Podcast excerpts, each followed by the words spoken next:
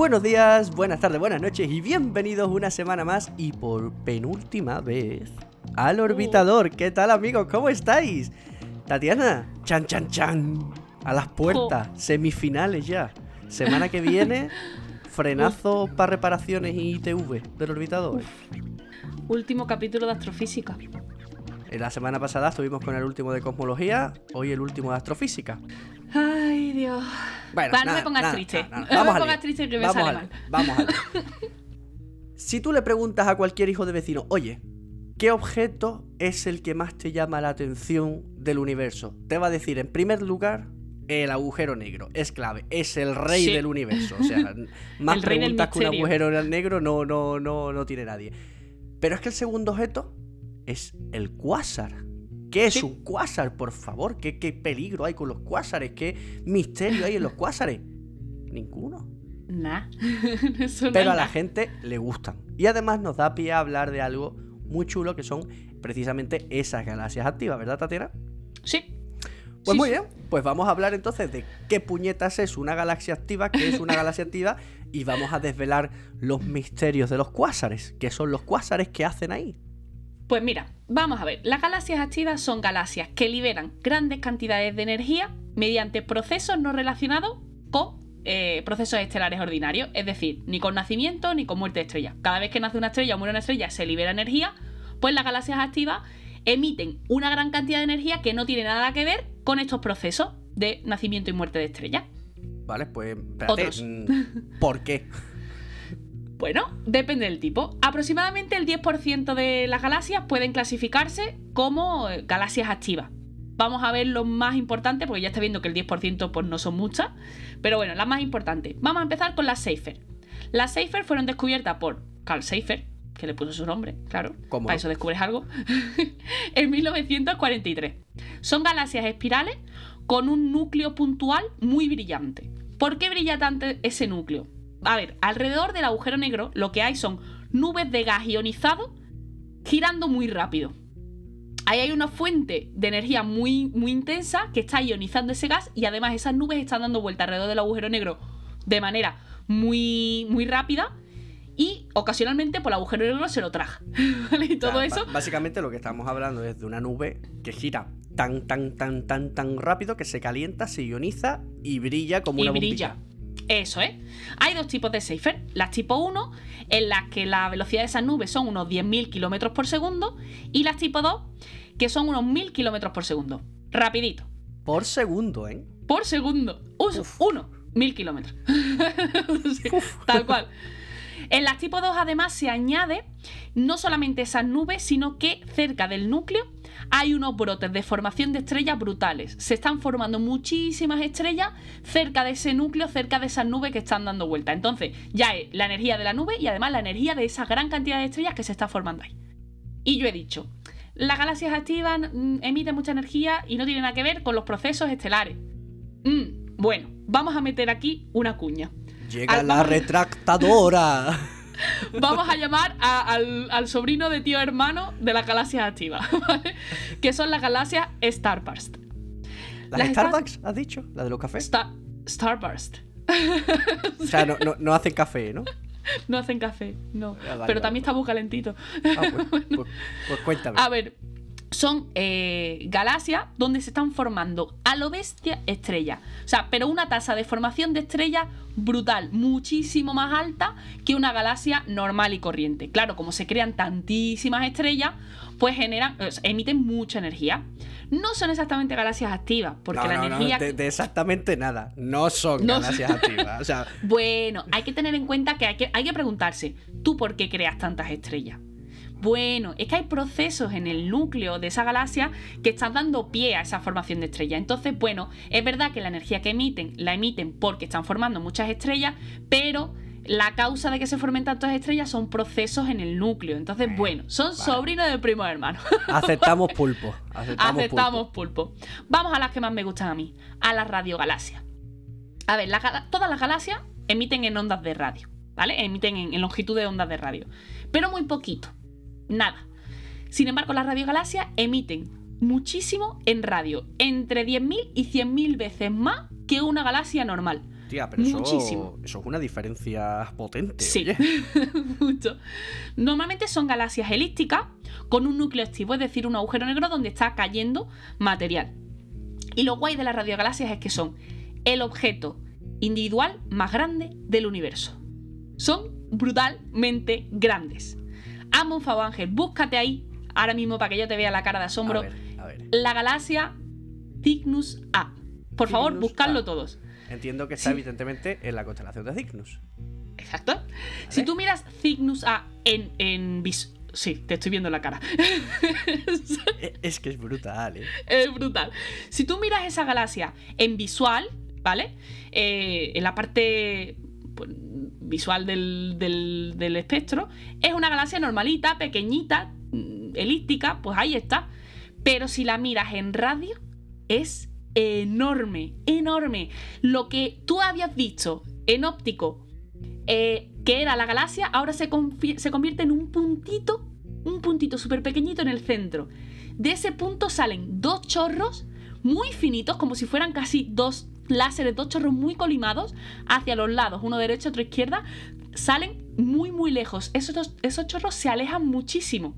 Y de repente se forman a los lados, al final de esos chorros, dos nubes. Es que, de verdad, en serio, eh, parad el podcast, buscadlo si no lo habéis hecho, porque es tal y como lo está describiendo Tatiana. Es decir, tenemos en el centro ese núcleo que se ve como, como eh, si habéis buscado las, las nebulosas planetarias, pues eso, como la enana blanca así en el centro, y de repente ahí. salen, eso, dos láseres, dos haces de luz.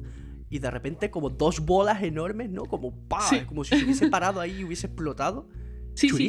Eso, esos chorros son chorros de partículas altamente energéticas. Son partículas muy, muy energéticas. Y en determinado momento, mientras esas partículas se alejan de la galaxia, eh, que además se alejan bastante, llega un momento en el que las partículas encuentran como eh, impedimentos para seguir. Chocan contra algo, ¿vale? Hay un impedimento ahí que no, no las deja seguir avanzando y se desparraman, formando dos lóbulos que se llaman hotspots. Son dos puntos calientes que brillan muchísimo. Y- Y, son esas partículas que iban en esos, en esos chorrillos que se han ahí chocado y se están desparramando. Y te puedo preguntar por qué, es decir, co- ¿contra qué chocan? Bueno, pueden ser, campos magnéticos que estén ahí haciendo, claro, son partículas cargadas. Entonces las partículas cargadas eh, reaccionan mucho con campos magnéticos. Puede ser que haya un campo magnético ahí que no las esté dejando avanzar. Eh, puede ser eh, tema gravitatorio. Puede ser... ¿Qué sabemos? A lo mejor o sea- hay algún tipo de gas que no estás viendo porque es un gas frío y esas partículas están chocando contra ese gas, ¿no? Pero están ahí y forman esos lóbulos y la verdad es que eh, a mí me gustan mucho porque tú miras esa galaxia de normal en visual y dices, ah, pues mira qué cookie. Y la ves en radio y es como, Dios, ¿por qué eres tan grande? No, es que, va- vamos a ver, es que me han entrado ganas de coger mi telescopio Dobson de 12 pulgadas, tirarlo a la basura y comprarme un radiotelescopio. sí, sí, sí, ya te digo, los objetos más grandes del universo son las radiogalaxias. Y vamos ya, vamos ahora a meternos ya en el asunto, los cuásares. Venga, venga, espérate. Vamos a abrocharnos el cinturón.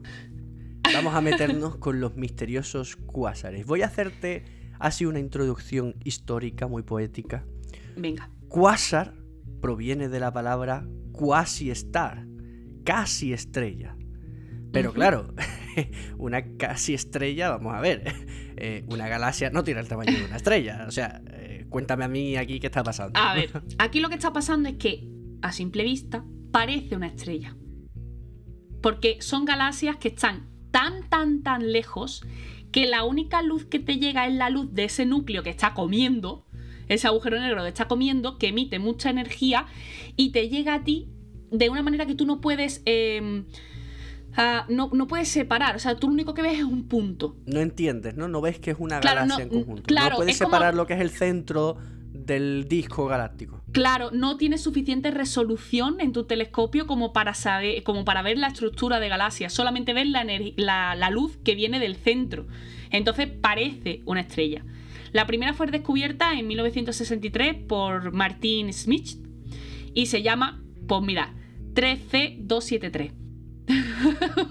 No es de los nombres más raros de galaxias que hemos visto en No. este programa. No. Al final es eso, es un núcleo no resuelto, es decir, no, no puedes resolverlo en telescopio, no puedes eh, verlo con claridad en telescopio, solamente ves ese puntito de luz. Y eh, bueno, en algunos que son más cercanos, sí que es verdad que ves el punto de luz del centro y un una nebulosidad alrededor que sería el resto de la galaxia, ¿no?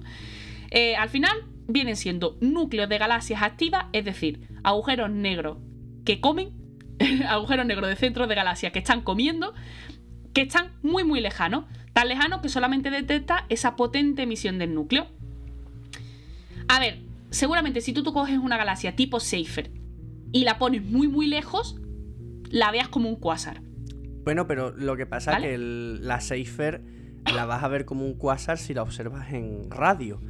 Eh, aquí los cuásares estamos hablando de que emiten en visible. No, las Seifer son las primeras que hemos dicho. Ah, vale, perdón. Es verdad, claro, las otras. Claro, las Seifer son las primeras que hemos dicho. Si tú coges una galaxia tipo Seifer, que son esas que tienen esas nubes tan rápidas alrededor, y la colocas muy muy lejos, seguramente la verías como un cuásar. O sea que puede ser que lo que hoy llamamos cuásar realmente sean galaxias Seifer, pero que están tan lejos que parecen una estrella. De hecho. ¿Y las Seifer?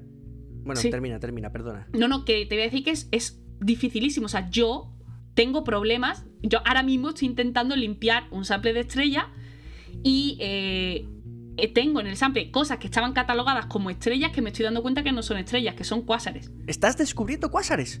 No, no, no descubriendo, sino que. Eh, a ver, tú cuando coges un. te descargas no, un bloque... No, no, es que eh, separa el programa aquí. no, no, no, no.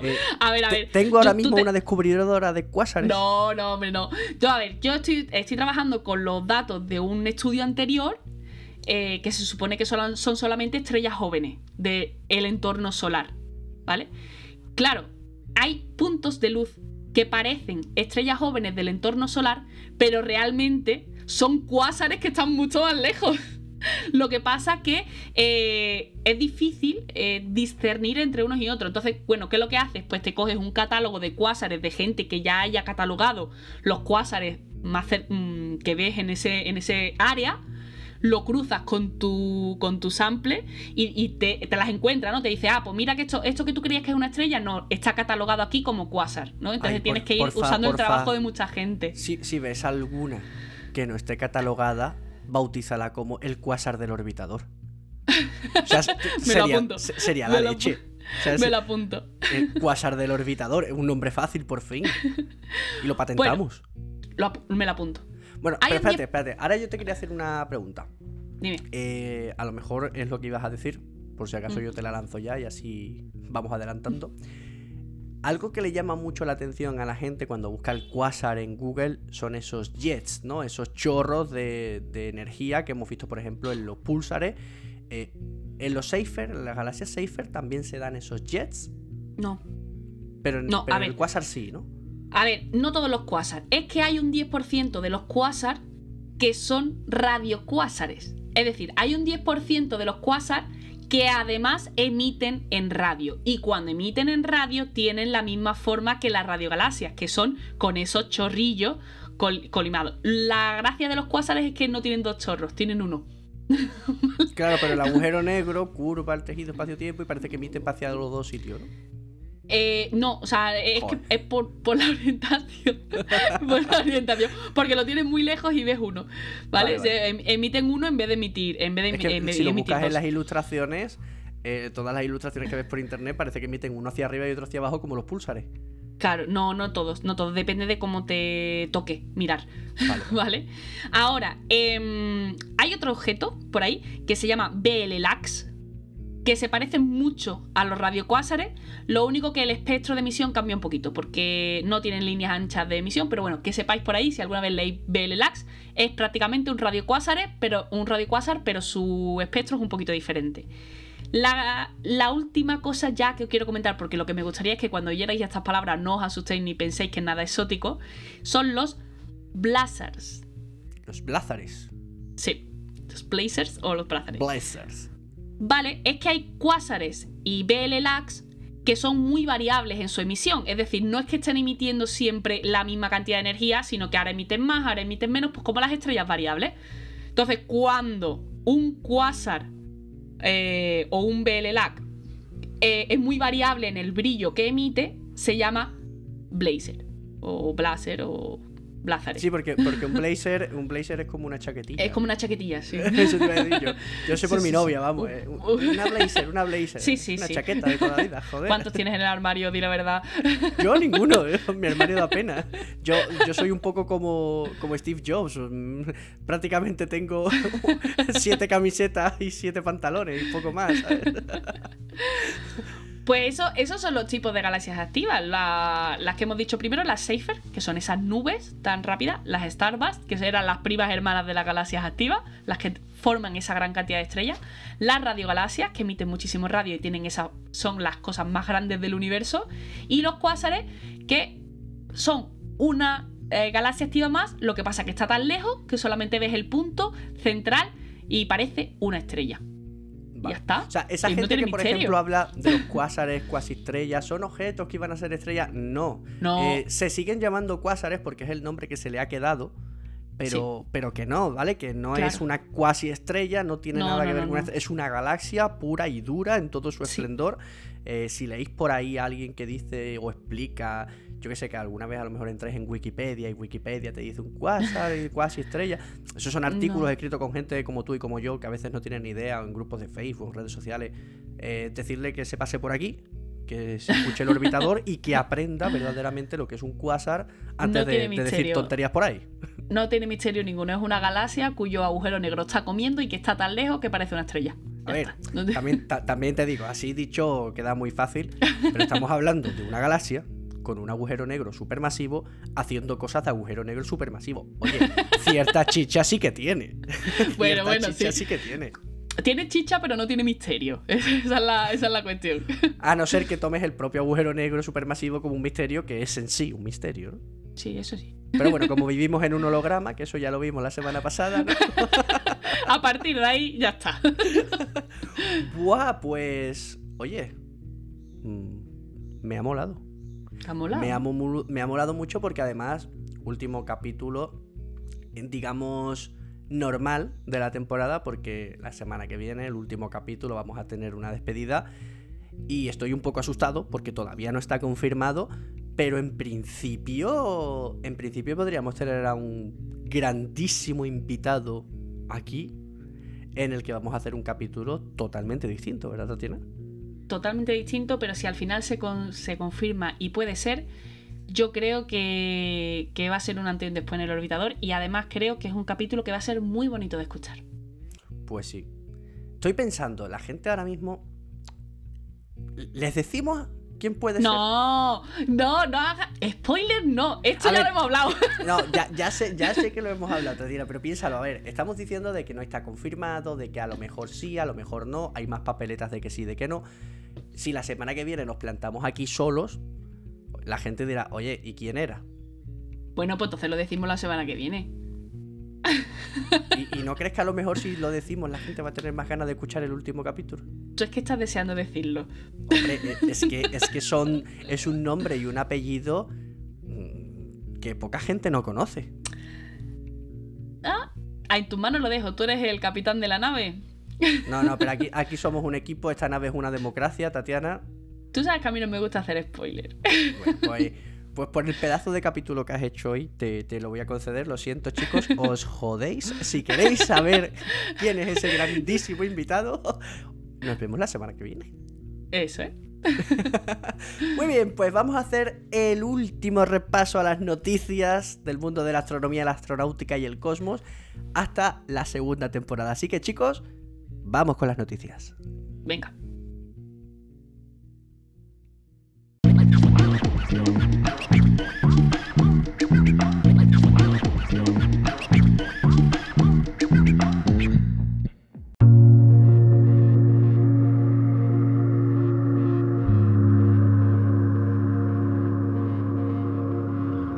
Pues volvemos Tatiana con las noticias de este capítulo, con las últimas noticias de la primera temporada del Orbitador, porque la semana que viene no tendremos noticias, va a ser esa despedida.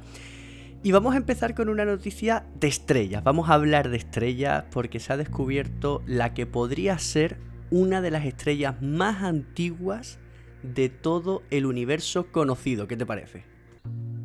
Joder. O sea, mm, brutal, brutal. Vamos a poner un poquito en situación a la gente.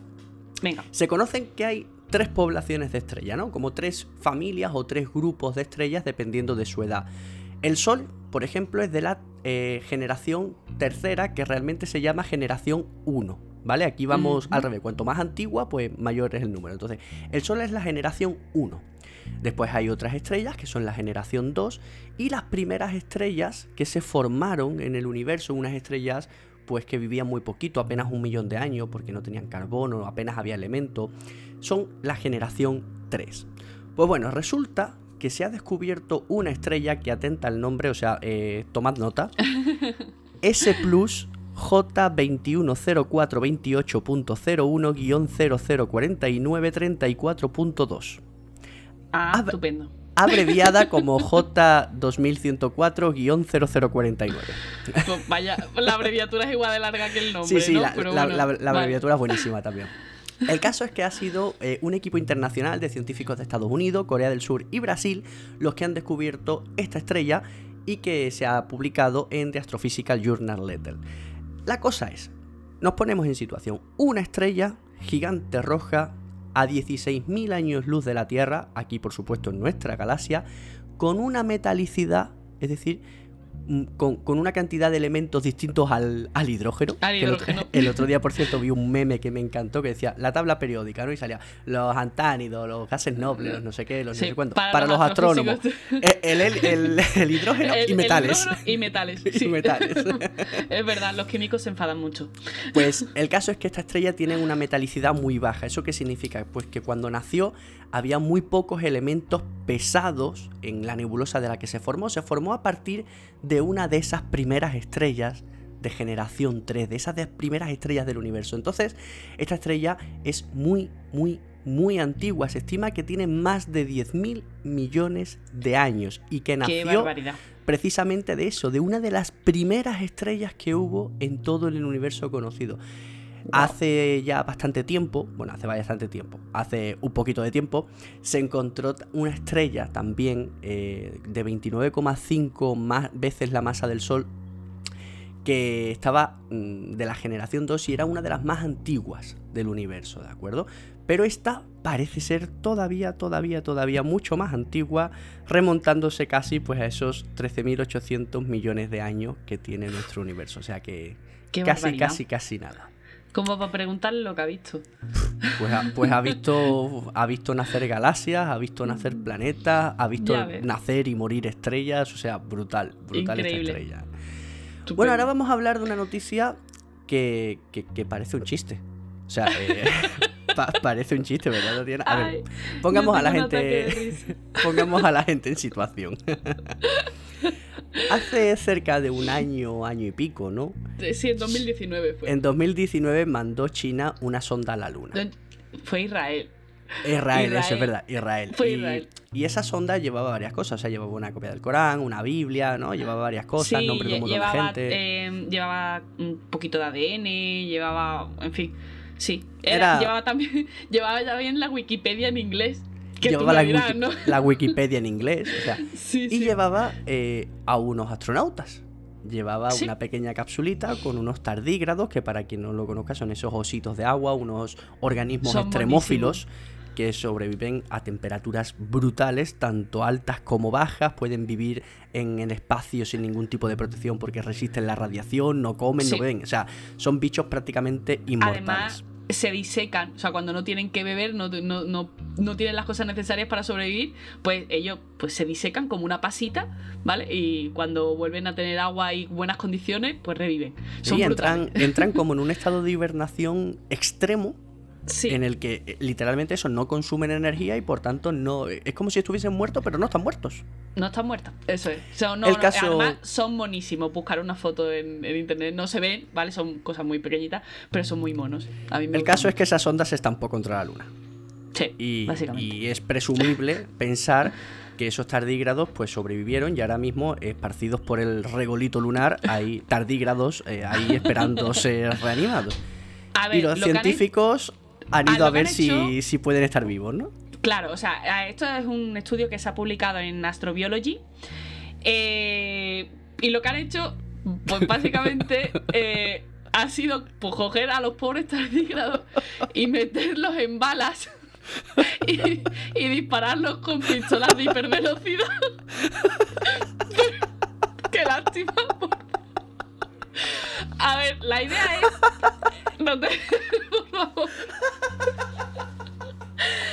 A ver, la idea, pobrecitos. A ver, la idea es coger eh, y ver si podían haber eh, sobrevivido a la velocidad de, de caída y al choque, ¿no? De, Entonces, claro, de- lo, de lo la mejor era dispararlos, ¿no?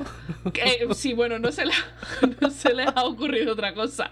Básicamente, a ver, una pistola de hipervelocidad ya de por sí suena mal, ¿no? Tiene dos etapas. En la primera utiliza pólvora, como una pistola normal, y en la segunda eh, usa helio o hidrógeno en una cápsula de presurización y con eso dispara a 8 kilómetros por segundo. ¿Vale? Vale, Que me imagino- es que me imagino los tardígrados flipando, chaval. Sí, sí. El caso es que, bueno, los han, los han disecado, pobrecitos, los han disecado y los han, los han metido en balas y los han disparado contra sacos de arena. que luego cogían los sacos de arena y los ponían en agua para ver si, si volvían a, a la vida, no los tardígrados. Ay, Dios mío, pobre no, es que nos estamos riendo, pero porque es que Ay, son eh, las ideas estas de. Estoy llorando, de- eh. Estoy yo llorando. también, o sea, tú imagínate cómo surge este experimento. Son tres científicos en un bar diciendo, oye, Y si cogemos a los tardígrados y los disparamos contra un bloque de arena a ver si sobreviven. básica- básicamente sí. Bueno, el caso es que eh, la idea es, pues los disparamos y vamos a ver cuánto tardan en recuperarse de la hibernación o si lo hacían, ¿no? Y van probando pues a diferentes velocidades. El caso es que ningún tardígrado tardó más de 8 o 9 horas en, en resucitar. Y parece ser que no tienen ningún tipo de problema para sobrevivir siempre y cuando la velocidad del disparo sea menor de 0,825 kilómetros por segundo. ¿Vale? O sea que significa, significa que hay tardígrados que a esa velocidad han muerto. Eh, sí, bueno, es que se, retro- se recogían los trocitos, los fragmentos. O sea, De tardígrado. Sí, fragmentos de tardígrado. Ay, A ver, hostia. Entonces, bueno, el caso es que eh, la velocidad vertical en el momento del impacto de la Bereshit, ¿no? que fue la nave esta israelí, era de eh, 0,134 kilómetros por segundo. O sea, con la velocidad vertical no tenemos problema, está dentro del margen al cual un tardígrado puede sobrevivir, según este experimento, pero la velocidad horizontal era de 0,947 kilómetros por segundo, un poquito más alta de esos 0,825, ¿no? Entonces, bueno. am, Claro, ¿Hay pero algún tardígrado aquí- vivo en la luna? Pues puede ser. Claro, porque aquí vamos a ver eh, el golpe. Esto es como cuando vas en moto y vas en coche. Es decir, eh, si tú en coche te pegas una hostia a 80 kilómetros por hora, pues probablemente mm, entre el cinturón, los airbags, una cosa y otra no salgas muy mal parado. Pero 80 kilómetros por hora en una moto, la hostia te la llevas tú. Eh, Los sí. tardígrados iban dentro de una sonda que fue la que se llevó el impacto, tal Claro, cual. la- iban dentro y- de una y- cápsula, que claro. iba dentro de una sonda, que tal y que cual. Entonces, puede ser, puede ser. Esto, bueno, el experimento más allá de para saber si hay tardígrados vivos en la Luna y para putear a los tardígrados, eh, también es para eh, hablar un poquito de panspermia, ¿no? Esta, esta teoría que dice que, que la vida o la- las moléculas necesarias para la vida, pues como que se que, Que llegaron a la vinieron de fuera del sistema de, de- de fuera de la Tierra y al- chocó algo contra la Tierra y entonces pues trajo los componentes necesarios y demás. Bueno, pues no confirma nada, solamente que bueno que puede haber tardígrados en la Luna y que mm, definitivamente no hay ninguna asociación animalista ocupándose de los tardígrados, porque si la hubiera si, si la hubiera, seguramente este experimento habría sido mucho más sonado, ¿no? Pero, eh, bueno, en serio, busca, darle un abrazo a un tardígrado, apadrinado un tardígrado, son muy monos. Echarle, un ojillo. Mamá, quiero un tardígrado para dispararlo. Dios no, por favor. Qué lástima.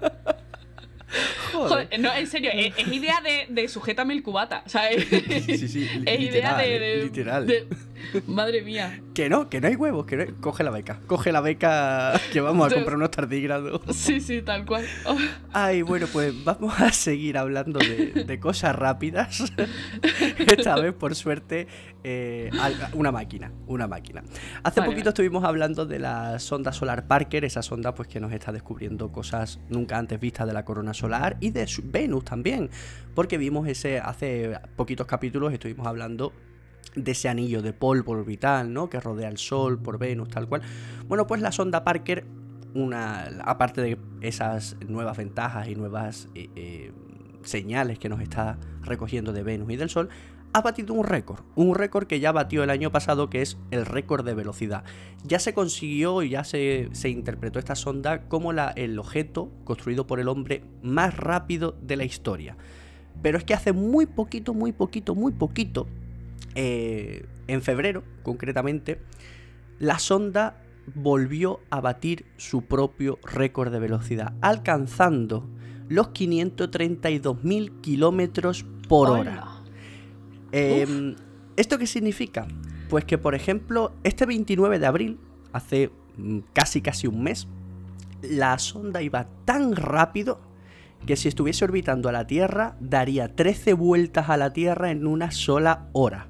Qué y ojo porque esto no termina aquí, ese récord lo va a volver a batir porque ahora mismo se está dirigiendo a Venus para hacer otra catapulta gravitacional, acercarse todavía un poquito más al Sol y por consiguiente superando su propio récord de velocidad. O sea que eh, todavía le queda, creo que el, el momento final o la máxima aproximación de la Parker al Sol será cerca del 2025-2026.